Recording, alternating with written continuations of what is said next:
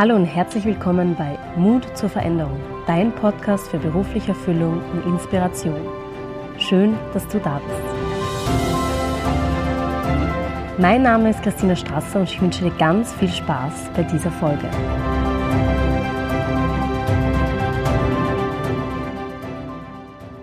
Heute habe ich Nicole Siller zu Gast und ich freue mich schon sehr auf ihre Geschichte, auf den Blick hinter die Kulissen, auf den Veränderungsprozess und den Weg zu ihren Träumen.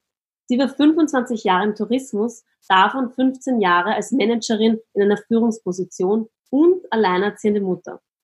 Vor zehn Jahren hat sie dann einen Cut in ihrem Leben gemacht. Mittlerweile ist Nicole seit sieben Jahren selbstständig und als Beziehungscoach und Sexualberaterin tätig. Nicole, schön, dass du heute da bist und danke, dass du dir Zeit nimmst für meinen Podcast. Vielen Dank, liebe Christina. Ich freue mich sehr, dass ich da sein darf und ja, freue mich schon, andere Menschen auch zu motivieren. Ja. Dann erzähl einmal gleich, was du äh, jetzt gerade aktuell machst. Ja, jetzt bin ich äh, systemischer Coach, äh, Schwerpunkt Beziehungen und ich bin auch Sexualberaterin. Das heißt, meine Ausbildungen, falls die jetzt wichtig sind, das ist äh, diplomierte Lebens- und Sozialberaterin, äh, klinische Sexologin, ich bin aber auch Mediatorin. Wobei ich lieber mit Menschen arbeite, die miteinander wollen, als die, die nicht mehr miteinander wollen. Also deswegen bin ich jetzt Beziehungscoach und Sexualberaterin. Mhm.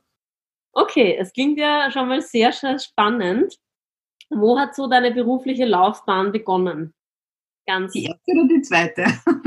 Die aller, allererste. Die aller, allererste, okay. Ja, da bin ich äh, eigentlich durch Zufall in den Tourismus reingekommen und äh, war sehr lange in einem, in einem touristischen Umfeld. Ähm, habe da eigentlich einmal begonnen, so als im Büro und habe mich dann raufgearbeitet. Ähm, ich habe sehr früh, also ich muss jetzt ein bisschen ausholen, ich habe mit äh, ungefähr 20 dort begonnen und habe zu der Zeit auch schon geheiratet. Ich habe das irgendwie sehr eilig gehabt und war mit 25 Mutter und ah, mit 22 Mutter, mit 25 schon wieder alleinerziehende Mutter. Also irgendwie, ja. Ich war ähm, relativ früh ähm, berufstätig und habe mich dann richtig hochgearbeitet, kann man so sagen. Mhm. Okay. Also ohne Studium damals.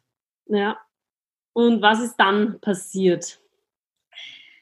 Also mein Job, ähm, den ich dann die letzten 15 Jahre sozusagen hatte, das war immer eine Führungsposition, die mir auch sehr viel Spaß gemacht hat. Die war sehr abwechslungsreich. Also ich habe da sowohl Marketing, PR, Eventmanagement, aber auch Finanzen, Personalagenten, alles Mögliche gemacht.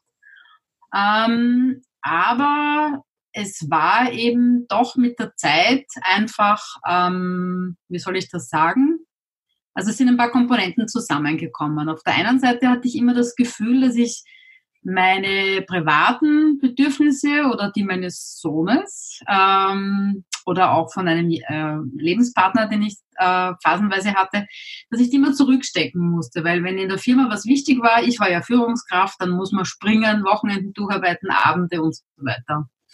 Also ich bin dann klassisch oder nicht klassisch in einen Burnout geschlittert, weil ich ja immer das Gefühl hatte, ich mache meinen Job nicht ausreichend, weil ich muss auf die Uhr schauen und mein Kind abholen oder dann irgendwie halt zumindest Abendessen kochen oder für ihn da sein. Auf der anderen Seite hatte ich sehr oft das Gefühl, ich bin nicht ausreichend viel äh, oder gut Mutter, weil ja mein Job mich so fordert. Also das war kein guter Dauerzustand. Mhm. Okay. Mhm. Wie, wie bist du da drauf gekommen, dass du dein Burnout warst? Das hat lange gedauert eigentlich. Also ich muss dazu sagen, mich hat früher schon, als, schon in der Oberstufe, habe ich mir immer gedacht, und irgendwann werde ich Psychologie studieren. Also die Psyche des Menschen, das war mir schon immer wichtig, oder wie äh, Menschen motiviert werden oder wann sie äh, begeistert sind. Und ich habe dort in dieser Phase schon auch bemerkt, dass ich äh, einfach immer müder werde. Ähm, muss aber sagen, eigentlich war es mein Sohn, der war damals Teenager, der hat irgendwann gesagt, Mama, wir machen keinen Sport mehr, du lädst keine Leute mehr ein, wir machen so wenig, was ist los mit dir? Ja? Und ich habe dann gesagt, du lass mich, ich bin müde, nur noch das Wochenende, wird schon wieder. Aber ist dann irgendwann nicht mehr geworden. Mhm. Okay. Und war, wie lange hast du dann gebraucht, um aus dem Burnout rauszukommen? Ja, das war ein längerer Prozess. Also ich muss auch sagen, ich war einmal im Burnout, dann bin ich wieder in die Firma zurück. Da hat man versucht, ein bisschen darauf Rücksicht zu nehmen, hat aber nur kurzfristig funktioniert. Nach weiteren, ich weiß jetzt gar nicht mehr genau, fünf Jahren oder so, war dann eigentlich das Ende da. Also das ist dann noch einmal ein Burnout gekommen. Und es war dann irgendwie klar, dass sich das einfach nicht mehr ausgeht. Mhm. Ja. Und dann also war Entschuldigung. Ich wollte nur sagen, also es war schon ein längerer Prozess. Ja. Vielleicht auch des sich selber Eingestehens. Mhm. Ja. Okay. Und ähm, nach dem zweiten Burnout warst du dann zu Hause und wie ist es dann weitergegangen? Also was hat dich dazu sozusagen gebracht, dass du auch gesagt hast, nein, du, du gehst nicht mehr zurück in die Firma und wie hat sich das dann mit der Selbstständigkeit entwickelt? Ja, also auf der einen Seite war es so, dass mir auch mein Arzt oder damals auch meine psychologische Unterstützung, die ich damals gebraucht habe, also da, wenn man Burnout diagnostiziert hat, geht man zum Psychiater und in Psychotherapie oder zumindest habe ich das gemacht. Ähm, äh, da haben mir mehr oder weniger ganz viele äh, zugeredet, dass ich einfach mein Leben neu überdenke. Also, dass es wenig Sinn hat, zu schauen, wie bin ich noch belastbarer, wie kann ich das noch mehr schaffen, sondern wirklich zu überlegen, was ist mir im Grunde genommen ein Bedürfnis, was sind meine, meine Begeisterung, meine, was ist meine Berufung. Und da bin ich eben wieder zur Psychologie gekommen. Ja. Auf der einen Seite war ich selber gerade gut betreut und gut äh, begleitet. Und auf der anderen Seite war es mir immer ein großes Bedürfnis, eben zu verstehen, was Menschen motiviert und lebendig macht. Ja. Also das war so dieser Einstieg und dann, ja, dann gab es einen richtigen Cut, also sprich, ich höre mal auf und dann schaue ich, was passiert. Mhm. habe mich aber relativ schnell dann äh, gleich einmal ähm, für eine Coaching-Ausbildung, das ist dann eine systemische Coaching-Ausbildung und dann ist halt eins zum anderen gekommen. Schlussendlich war ich drei, gute drei Jahre in Ausbildung habe mir diese äh, Studienjahre, die ich also als äh, junger Mensch nicht hatte, dann später gegönnt sozusagen. Ja. Genau. Und jetzt bin ich seit gut sieben Jahren selbstständig. Okay.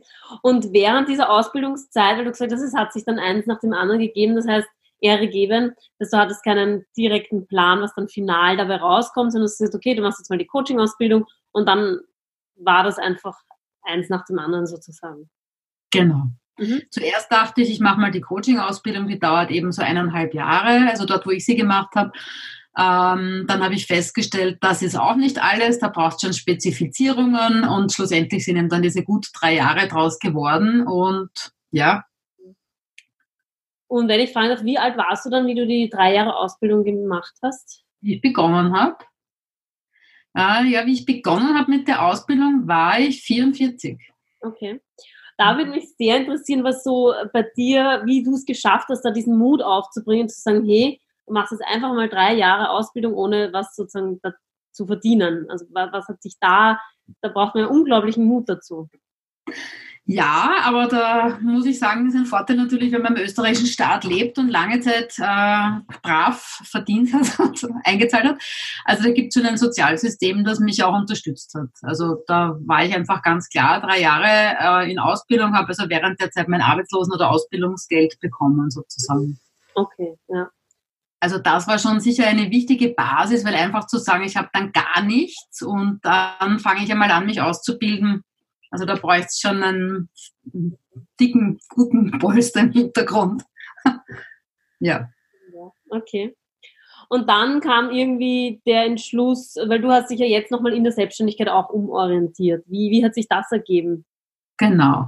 Zu Beginn habe ich mir gedacht, vielleicht auch ein Glaubenssatz von mir, naja, als Coach kann man nur erfolgreich sein, wenn man im Business arbeitet, wenn man Business Coach ist und ich war ja im Business, ich war ja Führungskraft, ich habe ja Burnout-Erfahrung, also das ist genau mein Schwerpunkt und habe einmal begonnen, äh, mich wirklich also auch für Führungskräfte im, im Business zu positionieren, was ziemlich schwer ist, weil es da natürlich sehr, sehr viele gibt, weil da gibt es halt die große Kohle sozusagen. Ähm, und dann habe ich aber festgestellt, es ist nicht wirklich so meine Leidenschaft. Also es war wirklich ganz ein, ein, ein, ein markanter äh, Abend, kann ich mich erinnern, da war ich zwei Jahre ungefähr selbstständig. Da habe ich mit einer Freundin ewig diskutiert und habe gesagt, jetzt weiß ich nicht, soll ich umsatteln, wirklich auf Beziehung, traue ich mich das oder nicht? Und am nächsten Tag klappe ich mein Notebook auf, eine E-Mail-Anfrage ich brauche ein Beziehungscoaching. Ich dachte, okay, das war jetzt die Antwort. Wahnsinn. Ja. Und dann bin ich halt so, ich meine, ich mag immer noch alles. Ja, ich meine, es ist ja bei vielen Menschen, die selbstständig sind, so, dass sie natürlich viel mehr können als das, womit sie sich gerade positionieren. Und ich sage jetzt mal eine Frau wie ich, Mitte 50, ja, äh, ich habe einfach schon wirklich viel Erfahrung und natürlich kann ich nicht nur Beziehungscoaching und Sexualberatung und ich habe auch einige Klienten oder Klientinnen, die wegen Business-Themen kommen, die ähm, generell ihr Leben umplanen. Also das ist jetzt, es ist wie immer, wenn man jemanden kennt und vertraut, dann mhm dann entwickelt sich. Das war mein Schwerpunkt, ja.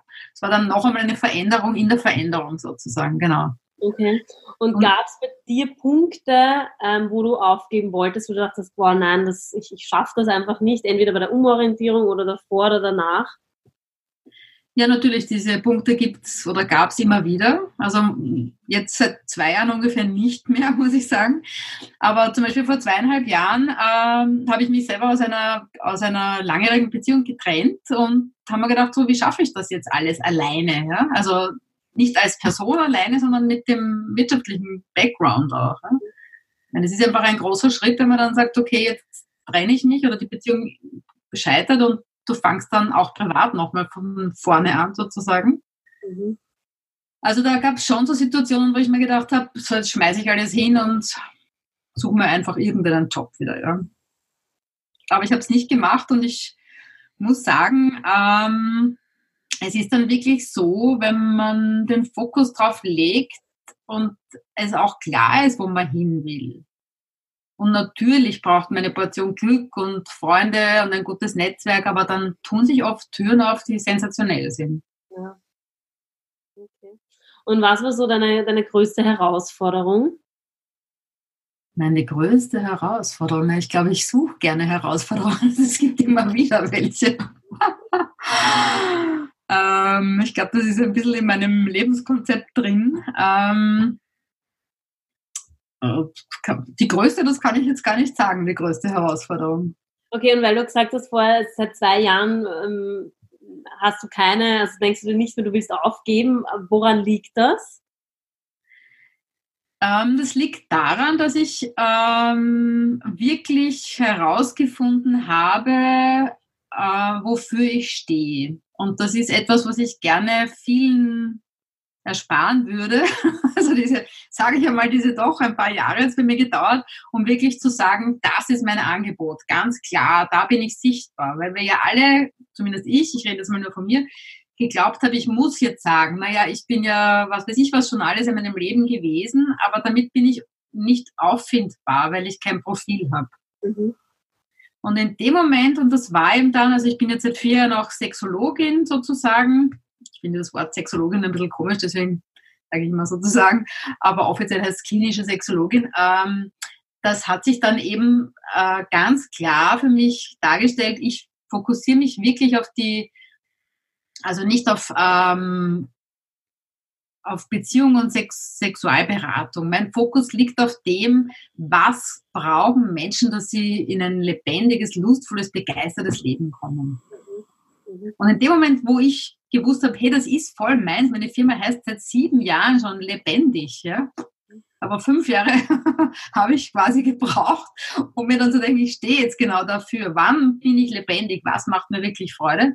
Also das kann ich wirklich nur als, als äh, Input mitgeben. Also je früher man sich entscheidet und wenn es ein kleiner Bereich ist, umso schneller, glaube ich, läuft es an und dann passieren ganz tolle Dinge. Und das ist auch bei mir so gewesen. Also kaum habe ich mir gedacht, so jetzt alles andere kann ich eh, aber ich stelle mich auch wirklich so dar als die, die Menschen wieder in ihre begeisterte Lebenslust, aber auch sexuelle Lust führt. Auf einmal hat mich ein Verlag angeschrieben, ob ich ein Buch herausbringen will, habe ich herausgebracht.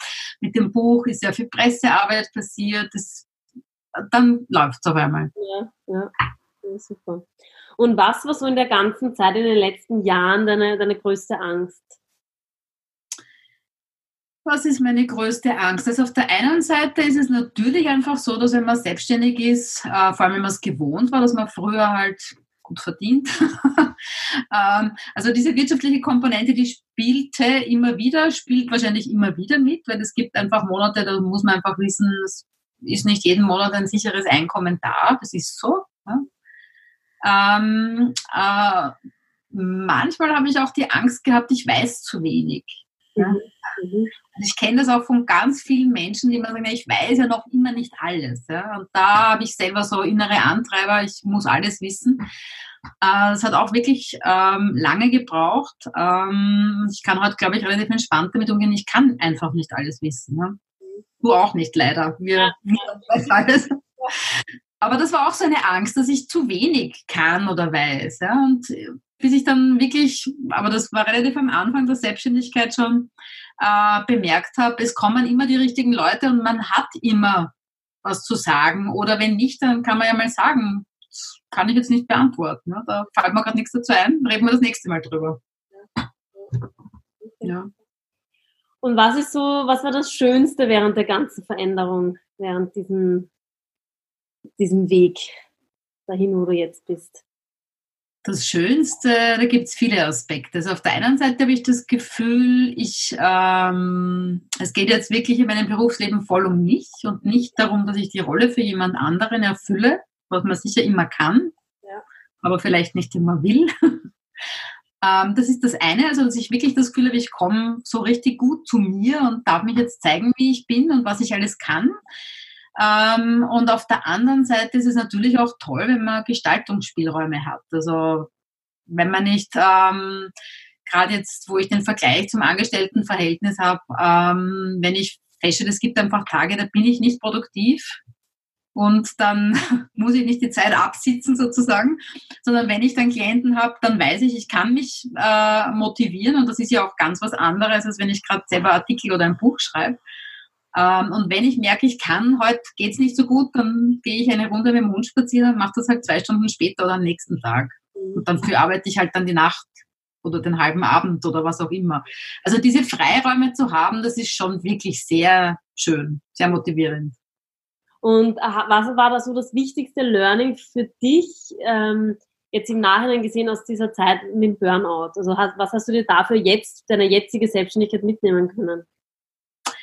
Ja, das ist ein wertvolles, äh, also dass es nicht darauf ankommt, dass man, ähm, also wie soll ich das jetzt sagen? Ich formuliere es positiv. Also ich glaube, es kommt sehr darauf an, dass es auch Spaß machen kann. Und es geht gar nicht um die Quantität der Zeit, sondern um die Qualität der Zeit, die man investiert. Also ich muss da jetzt in beiden, hin, in beiden Bereichen aufpassen. Manchmal macht es mir so viel Spaß und ich denke, jetzt sitze ich schon 10, 12 Stunden. Also Achtung, Achtung. Aber aber ähm, also ich glaube, das Learning war wirklich, dass es, ähm, dass es nicht auf die Menge der Zeit oder auf die, äh, äh, wie soll ich das jetzt sagen, auf die Schwierigkeiten ankommt, die man meistert, sondern dass es wirklich auch leicht gehen darf und es darf Spaß machen. Ähm, und gibt es jetzt irgendwas im Nachhinein, was du sagst, du hättest das gern anders gemacht oder hättest du es nur damals irgendwie ja, anders gemacht? Ja, also das eine, wo ich sagen muss, da hätte ich mir wirklich was ersparen können, ist, wenn ich mich schon früher für eine Sache, die ich, für die ich stehe, entschieden hätte. Also da wäre ich wahrscheinlich äh, rascher dort gewesen, wo ich halt heute bin. Ich glaube, das ist einfach so, wenn man einen Schwerpunkt setzt und sich natürlich dadurch auch gegen viel anderes entscheidet, ich glaube, das ist der Punkt, wo viele hängen. Äh, aber wenn man sagt, dafür stehe ich, dann, dann geht das viel rascher. Also das denke ich mal, das wäre intelligent gewesen, dass, ähm, also den Mut früher zu haben, zu sagen, ja, auch wenn ich aus dem Business komme, ich stehe jetzt mehr für die Beziehungen. Ne? Das war immer meine Leidenschaft. Und wie hast du das jetzt genau für dich dann festgelegt und gefunden, wo du gesagt hast, okay, da spezialisiere ich mich darauf, genau das ist meins. Wie, viele denken sich ja, okay, ich bin breit gefächert, was will ich eigentlich wirklich? Das ist ja auch so mein Thema als Coach. Also wie hast du das für dich wirklich gefunden? Also da muss ich jetzt ein bisschen weit in meiner Geschichte zurückgehen. Also ich muss sagen, es hat mich schon als sehr junger Teenager ähm, ähm, äh, interessiert, wie diese Erregung und Lust entstehen kann. Also ich war, glaube ich, elf oder zwölf, habe ich die erste äh, erotische Geschichte in einer Frauenzeitschrift meiner älteren Schwester gelesen und war fasziniert. Ja? Und habe mir gedacht, was passiert da in einem und, und wie funktioniert das alles? Und ich habe Gott sei Dank auch eine eine Mutter gehabt, mit der ich mich gut austauschen konnte. Und es war dann relativ rasch so, dass ich, ähm, dass ich ihr auch erklären konnte, warum Frauen überhaupt Blutungen haben. Ja? Also sie hat mich zwar aufgeklärt, aber das hat sie einfach nicht gewusst, warum. Ja? Und ich glaube, das ist jetzt gar nicht so eine Besonderheit damals gewesen. Es hat mich immer voll fasziniert, dieses Thema Sexualität, Erotik, Lust und, und, und Hingabe und dieses Gestalten von dem Ganzen. Aber wie das halt oft so ist, ja, also du, ich glaube sehr, also bei ganz vielen Menschen, auch die zu mir ins Coaching kommen, wo es um so Selbstfindungsprozesse ähm, geht, ich glaube, schlussendlich weiß man irgendwann als junger Mensch, ob als Kind oder als Teenager, weiß man genau, wofür man brennt. Mhm. Aber dann kommen die, ähm, die Geschichten des Lebens. Also zumindest war es bei mir so und ich kenne wirklich auch einige äh, Menschen, bei denen es so war. Also sprich dann, dann in meinem Fall habe ich halt die Schule geschmissen und relativ bald geheiratet, Mutter, Job und auf einmal ist man ganz woanders gelandet und ja, und dann kommt man irgendwann wieder zurück zu dem, wo man sagt, dafür brennt aber mein Herz. Wie funktioniert das alles eigentlich? Ja. Und wenn jetzt jemand zuhört, also kurz vor einer Veränderung steht, welchen Tipp hättest du für die Person? Tja, kann ich das auf einen Tipp reduzieren? Also auf der einen Seite, also das, was mir am, am spontansten eingefallen ist, ist, ähm, ich glaube, es ist gut, wenn man ähm, versucht, sich ein bisschen aus der aktuellen Situation ähm, den Druck rauszunehmen. Sprich, dass man sich zum Beispiel sagt, okay, ähm, ich kann ein paar Tage aussteigen im wahrsten Sinne des Wortes und vielleicht auch mal mir Zeit für mich gönnen, beziehungsweise auch einen Termin setzt und sagt, ähm, ich kann es heute nicht entscheiden, ähm, ich, keine Ahnung, fahre jetzt einmal zwei Wochen auf Urlaub und denke nicht drüber nach, also probiere es nicht, probiere nicht nachzudenken und nachher schaue ich mir das Ganze noch einmal neu an. Also dieses Dissoziieren, sagt man ja, dieses Rausgehen aus der aktuellen Situation, wenn man nicht weiß, was ist der richtige Schritt und man zerdenkt das dann und dann sind das oft so Gedankenspiralen. Also für etwas Abstand sorgen. Das wäre jetzt einmal so mein Tipp. Mhm. Aber natürlich nicht sagen, na, ich schaue dann nächstes oder übernächstes Jahr, ja, sondern wirklich einen, einen Zeitrahmen zu schaffen, wo man sagt, dann treffe ich die Entscheidung. Ich, wofür auch immer, ja. Und denkst du, dass im Leben fast alles möglich ist? Ich denke, dass sehr, sehr, sehr viel möglich ist. Fast alles. Äh, ich glaube, dass wirklich ganz viel möglich ist. Ja. Aber es braucht natürlich Mut und es braucht auch, ähm, ähm, also nicht nur den Mut, das zu tun, sondern sich auch wirklich ähm, mit all seinen Schwächen auch zu zeigen. Wo brauche ich Unterstützung? Wer kann mich unterstützen? Vernetzen. Also ich glaube, dass sehr viel möglich ist, aber dass noch mehr möglich ist, wenn man sich mit anderen irgendwie gut connectet. Mhm. Auf jeden Fall. Und was bedeutet für dich Erfüllung und wo erlebst du Erfüllung in deinem Leben? Was bedeutet für mich Erfüllung? Erfüllung äh, bedeutet für mich, dass es ähm, Spaß macht. Also Spaß meine ich jetzt nicht mit, ähm, ich meine Spaß Freude, also mit wirklicher Freude. Ähm, dass ich Gestaltungsspielräume habe, also dass ich wählen kann, wie mache ich es jetzt, was mache ich wann. So das ist Erfüllung. Also sowohl im realen, normalen Businessleben, aber auch in einem, zum Beispiel in einem sexuellen Kontext. Ne? Das ist dann auch Erfüllung. Da geht es ja auch um, um, Erfüllung. Also wenn ich, wenn ich spielen darf sozusagen und mich ausprobieren darf und schauen kann, was tut mir jetzt gerade gut. Das ist erfüllt. Ja. Ja. Ähm, magst du da vielleicht noch ein bisschen näher erzählen, was dir so an deiner aktuellen Arbeit am meisten Spaß macht mit den Kunden? Also was mir große Freude macht, ist, wenn ich Menschen motivieren kann und unterstützen darf, dass sie sich mehr zeigen in dem, was sie wollen. Ich freue mich also sehr, also äh, egal ob, eine, ob junge Frauen kommen oder auch ähm, äh, schon sehr viel ältere Menschen, die sagen, ja, bis jetzt war das eben so, aber ich habe gehört oder ich träume schon immer davon äh, oder was kann ich tun oder ich finde es auch ganz toll, ich habe immer wieder Männer, die kommen und sagen, ich möchte meine Frau verstehen. Bitte, ja. Wir brauchen einen Übersetzer. Und es ist ja wirklich sehr oft so, dass nicht beide kommen müssen, sondern dass es auch sehr gut ist, wenn einer sich Unterstützung holt, ja, weil damit ändert sich ja das ganze System. Mhm. Also das macht mir wirklich große Freude, wenn ich merke, wie Menschen sich immer mehr wieder trauen oder auch in ihre Sinnlichkeit oder in ihre Lust kommen können. Da geht es also nicht nur um Sex, aber es hat auch sehr viel mit Mut und mit Selbstbewusstsein zu tun. Ne? Wenn ich mir bewusst mache, wer bin ich, was brauche ich, was tut mir gut oder jetzt im anderen Kontext auch, was erregt mich, dann habe ich viel mehr Gestaltungsspielraum. Und kommen potenziell mehr Frauen oder Männer zu dir? Mehr Frauen. Ja. Ich biete aber auch immer wieder so Kurse an, also für Frauen, wo es so einen, also einen geschützten Rahmen gibt, in dem Frauen sich einfach austauschen können. Für was bist du dankbar in deinem Leben? Oh, für vieles. ähm, ich bin dankbar für ganz viele Menschen, die mich begleiten. Äh, ich bin natürlich dankbar auch in einem Umfeld. Wir, ich glaube, es ist vielen nicht bewusst, in welcher Freiheit wir hier leben können.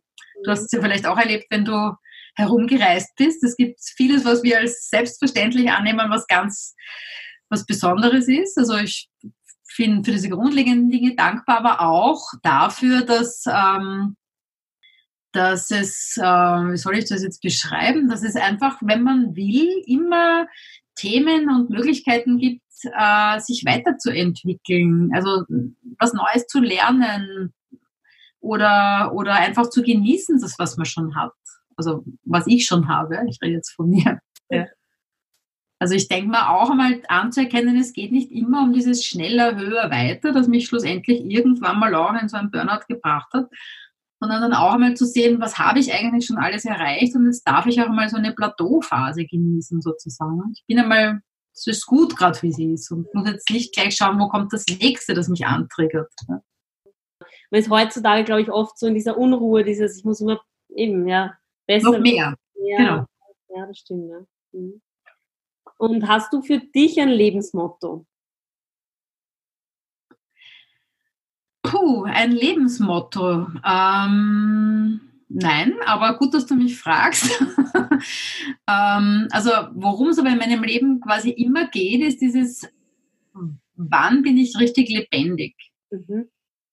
Äh, und das heißt für mich nicht, äh, es hat nicht unbedingt nur was mit körperlicher Bewegung zu tun, lebendig sein, sondern auch mit geistiger oder emotionaler Bewegung. Und dieses, wann spüre ich mich gut? Also das heißt, wann macht was Freude oder halt auch gar nicht. Ja? Aber das, nur wenn ich mich gut spüre, dann, dann bin ich lebendig und dann, dann macht ja alles viel mehr Spaß, finde ich. Gibt es jetzt sonst noch was am Schluss, äh, was du gerne loswerden möchtest, sagen willst, teilen willst. Ähm, ja. Mhm.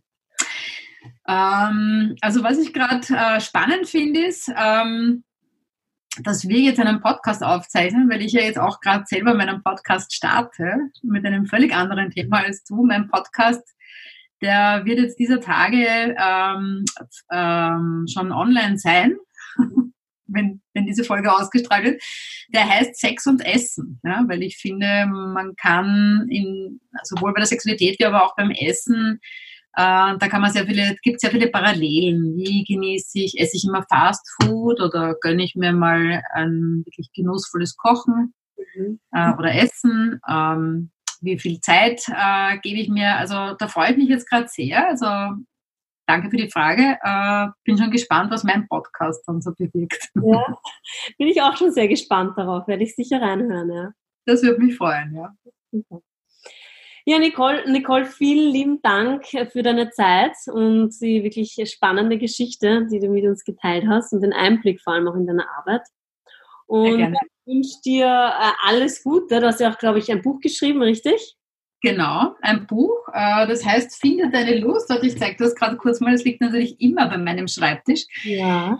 Finde deine Lust, das Praxisbuch für weibliche Sexualität. Mhm. Genau. Ist überall erhältlich. Das ist überall erhältlich, genau. Das gibt es überall. Gott sei Dank gibt es das überall. Ja, gut, dann sage ich herzlichen Dank und ich bin mir sicher, wir werden voneinander noch hören und ich werde dein Buch lesen und, und den Podcast mir dann anhören, wenn er dann bald online geht.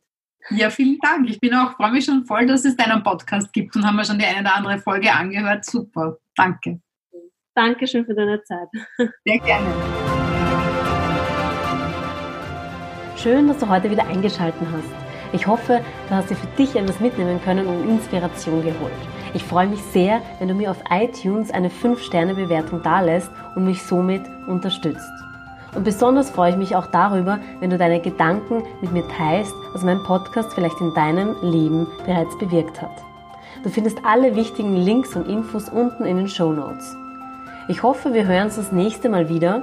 Bis dahin wünsche ich dir alles, alles Gute. Deine Christina.